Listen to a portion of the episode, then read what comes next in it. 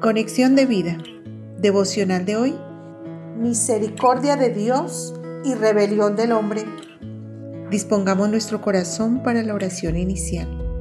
Padre, Señor y Dios nuestro, hoy, con un corazón contrito y humillado, buscamos tu rostro y misericordia, porque sabemos por tu santa palabra en la que creemos firmemente que tu misericordia sobrepasa todo entendimiento y que es desde siempre y para siempre, a pesar de nuestros pecados y rebeliones, porque sin importar la situación que estemos viviendo, o si con un corazón sinceramente arrepentido buscamos tu misericordia, siempre la vamos a encontrar y siempre vas a escuchar la oración de un pecador arrepentido. Amén. Ahora leamos la palabra de Dios. Isaías capítulo 59 versículo 1. He aquí que no se ha acortado la mano de Jehová para salvar, ni se ha agravado su oído para oír. Isaías capítulo 59 versículo 2.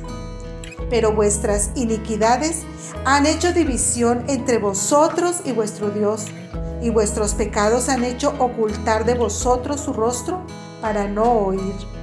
La reflexión de hoy nos dice, Dios nuestro Dios, que nos ama con amor eterno, no aparta de nosotros sus ojos ni su misericordia. Su mano poderosa la mantiene extendida para cubrirnos en todos los tiempos, momentos y circunstancias de nuestra vida. Y su oído siempre está atento para escuchar nuestras peticiones y ruegos. Recordemos que es el Padre Perfecto que nos dice, ¿quién de ustedes, si su hijo le pide pan, le da una piedra? ¿O si le pide un pescado, le da una serpiente?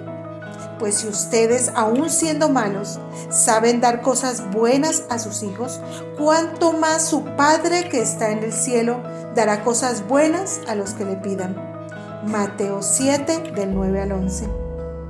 Dios siempre está dispuesto pero el hombre necio, contumaz y rebelde se aparta de él para andar en sus propios caminos, conforme a sus pensamientos y deseos, desobedeciendo a la voz de su palabra y pecando contra él contra su prójimo y contra sí mismo, al punto de hacer que Dios oculte su rostro para no oír.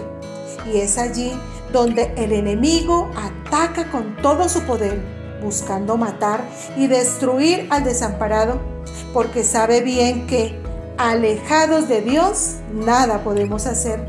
Juan 15, 5, parte 2.